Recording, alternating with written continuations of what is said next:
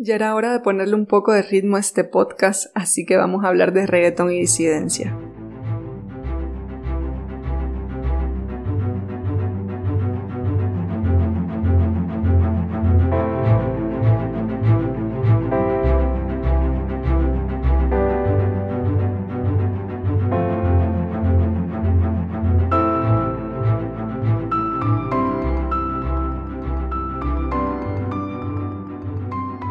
Les habla Liana y sean bienvenidas y bienvenidos a otro episodio de Sin Filosofía Podcast.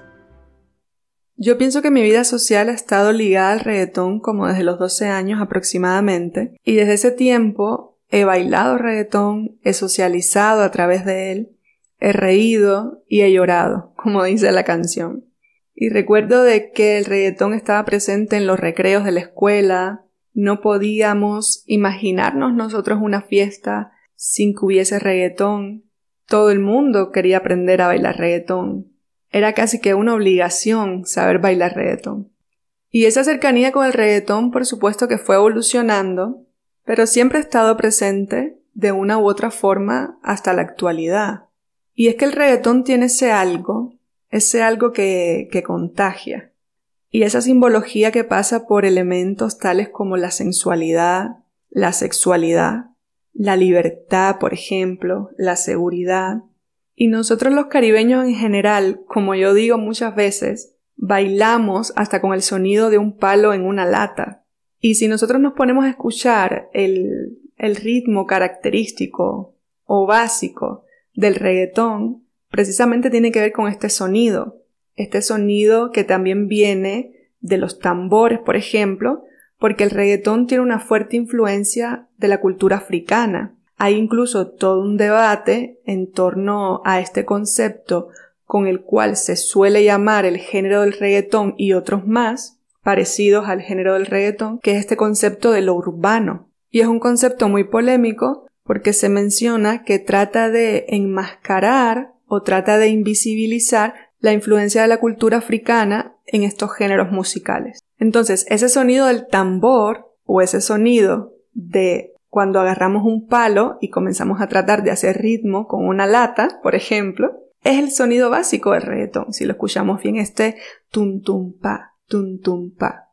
Y el origen del reggaetón es sumamente polémico. Yo no soy experta en el tema, ni mucho menos, pero digamos de que hice la tarea, me documenté, me informé, y de manera general podemos decir de que el reggaetón es un género musical caribeño, que tiene su génesis en Panamá, pero que su nombre es comenzado a utilizar en Puerto Rico. El nombre reggaetón ya establecido como un género musical. También hay que tener en cuenta de que es un género que ha cambiado, ha evolucionado significativamente a lo largo del tiempo. Y si hacemos un análisis así muy, muy general, nos damos cuenta de que el reggaetón que nosotros escuchábamos hace, no sé, digamos 10 años, 15 años, no es el mismo reggaetón que podemos escuchar en la actualidad. Se ha vuelto más comercial, más melódico quizás y también muy dirigido hacia, hacia el pop últimamente, o por lo menos es lo que he notado. Y esto también ha pasado porque el género del reggaetón lleva consigo un sinnúmero de estereotipos, un sinnúmero de tabúes a partir de los cuales se asocia el reggaetón casi que en todos los casos con un género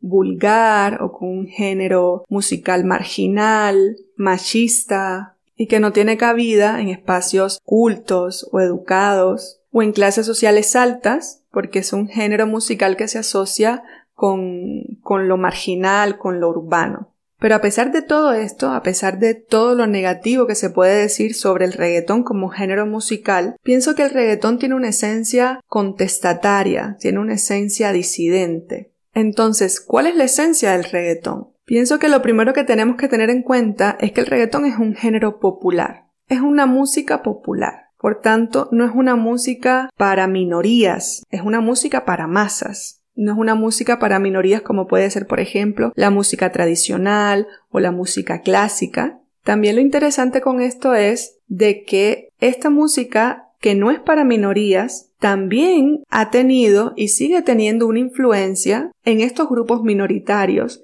que quizás pueden consumir música tradicional o que quizás pueden consumir música clásica. Y es interesante porque a fin de cuentas lo que expresa el reggaetón, quizás de una forma más burda para muchos y muchas, quizás de una forma más coloquial, clara, lo que expresa es algo con lo que cualquier persona se puede sentir identificado. También el reggaetón es contestatario, como mencionaba hace un momento. Tanto el ritmo como la letra, y han sido generalmente especies de afrontas a lo tradicional, a lo que nosotros entendemos como moralmente correcto y a lo que socialmente se acepta como lo adecuado. Pero si tuviese que decir una sola característica, desde mi perspectiva, sería cómo el reggaetón evidencia lo mundano a un nivel exponencial. Y cuando hablo de mundano no me refiero a algo peyorativo, sino lo mundano como aquello que tiene que ver con lo coloquial, con lo cotidiano, con el sentido común, por ejemplo. Y es por eso precisamente que el reggaetón se considera como una música fuerte, vamos a decirlo así, o de mal gusto, no solo por la simpleza de sus melodías o esta coloquialidad de la que estamos hablando,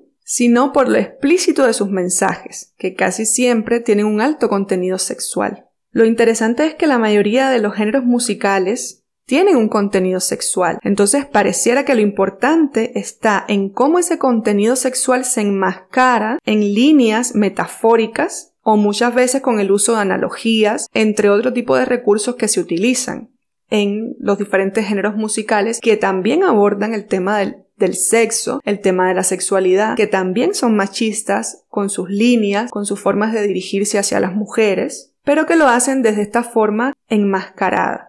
Pero la mayoría de nosotros tenemos sexo, forma parte de nuestra vida. Si lo vamos a ver desde ese punto de vista, algunos ya no pueden tener sexo, y qué pena por ellos. Entonces muchas veces tenemos una percepción de la vida, pienso yo, claro está, demasiado moralista, y esa percepción demasiado moralista, al final, en la mayoría de los casos, se termina convirtiendo en una gran doble moral. Entonces, lo importante no es el trasfondo del mensaje, sino cómo decimos ese mensaje. Si decimos ese mensaje de forma tal que la sociedad lo acepta porque sigue determinadas normas de cómo debemos decir las cosas, está bien, independientemente del sentido real de ese mensaje. Pero si decimos ese mismo sentido de forma clara, o quizás con connotaciones muy coloquiales, muy directas, pues ya lo valoramos de una manera diferente, aunque el trasfondo del mensaje sea el mismo.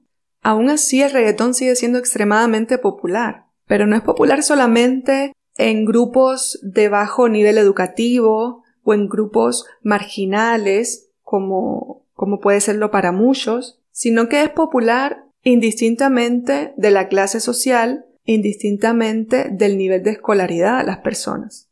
Lo que sí pasa es de que los estereotipos que tiene este género musical llevan a las personas a que lo rechacen en primera instancia o a que oculten que les gusta el reggaetón solo por el que dirán, solo porque es un género con determinados estereotipos y que hay muchas personas pues que no están dispuestos o dispuestas a asumir las consecuencias quizás sociales que puede tener que abiertamente se diga que a alguien le gusta el reggaetón, que baile el reggaetón, que disfruta del reggaetón. Y esto se suele ver sobre todo en círculos quizás que tienden más a lo académico o con un nivel educativo de mediano a alto. Es lo que suele pasar. Quizás sí, a muchos y a muchas no les gusta el reggaetón, pero también pienso de que hay una gran cantidad de personas que sí les gusta, que sí se sienten identificadas de una u otra forma con la melodía o con parte de la letra de algún tema de reggaetón y que no lo dicen abiertamente porque es un género demasiado estereotipado.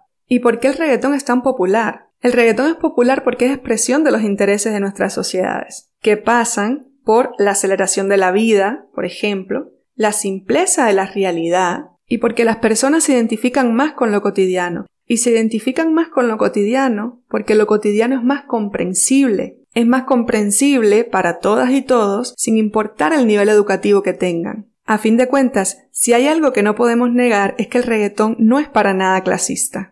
Yo pienso que el reggaetón representa esta especie de desromantización de los cuerpos y las relaciones entre esos cuerpos, porque la intencionalidad sigue siendo la misma, aunque se diga de forma culta o educada quizás, si nosotros analizamos canciones o temas que vienen del rock, del rock and roll, que vienen del jazz o distintos géneros musicales que pueden haber, de la trova también, en la mayoría hay un contenido sexual. Hay un contenido machista además, en los Beatles, por ejemplo. Si analizamos sus canciones, hay referencias a lo sexual, hay un contenido machista también. El reggaetón es disidente porque representa esa especie de reclamo del cuerpo grotesco, ese paradigma de la forma de entender los cuerpos o a los cuerpos que primó, por ejemplo, en la Edad Media. Entonces es un retorno a volver a entender el cuerpo más asociado a eso que es mundano, a eso que es coloquial, a eso que es cotidiano, incluso a lo biológico del cuerpo a ver el cuerpo no solo desde este punto de vista romántico, sino ver el cuerpo también en base al placer, al deseo, a la satisfacción. Si bien es cierto que en la actualidad sobre todo el reggaetón se ha vuelto digamos que un mecanismo exacerbado de consumismo, de superficialidad también, y hasta de explotación sexual me atrevería a decir, lo cual es parte de las propias contradicciones sociales de nuestra época, también podemos decir que el reggaetón ha llevado a cabo cosas bastante interesantes, como por ejemplo la liberación sexual. Desde mi opinión, el reggaetón ha llevado a cabo una liberación sexual increíble, y no solo del hombre, de la mujer también. Y también a partir del reggaetón se visibilizan las dinámicas de lo privado, que no por pertenecer a lo privado hay que fingir que no existen. Por otra parte, la mujer también ha demostrado que puede hablar de sexo en sus canciones y de forma explícita además. Por tanto, también ha habido cierto posicionamiento femenino con el reggaetón. Cada vez vemos más mujeres que están dentro del género del reggaetón. Lo que hace años atrás era impensable, porque solo los hombres podían hablar de sexo. Solo podían hablar de sexo y solo lo podían hablar ellos de la forma en que se hace, generalmente en el reggaetón. ¿Que el reggaetón es machista? Sí, es machista, pero eso no es un problema del reggaetón. Nuestra sociedad es machista. Nuestras sociedades son patriarcales y toda manifestación de nuestra sociedad, incluyendo el arte, incluyendo la música, incluyendo el reggaetón y el resto de géneros musicales, son machistas también. Que se evidencia más el machismo en algunos géneros musicales, como quizás el reggaetón, que en otros géneros, es cierto, pero no porque se evidencie más en unos que en otros, quiere decir de que el porcentaje de machismo es mayor en aquellos donde se evidencia de forma más clara. ¿Vamos a cambiar el mundo con el reggaetón? Lo más probable es que no. ¿Vamos a hacer revoluciones con el reggaetón? Quizás tampoco. ¿Vamos a educarnos con reggaetón? Definitivamente no. Pero esa nunca ha sido la función del reggaetón. Quizás nos sirva, además de para bailarlo en una fiesta o para alegrarnos un día triste quizás, nos sirve también para recordarnos que somos más básicos de lo que creemos. Yo por mi parte seguiré leyendo filosofía y bailando reggaetón para llevarle un poco la contraria a lo que piensa la mayoría, siendo un poco más disidente. Y hoy cerraremos con una pista diferente. Gracias por escuchar una vez más.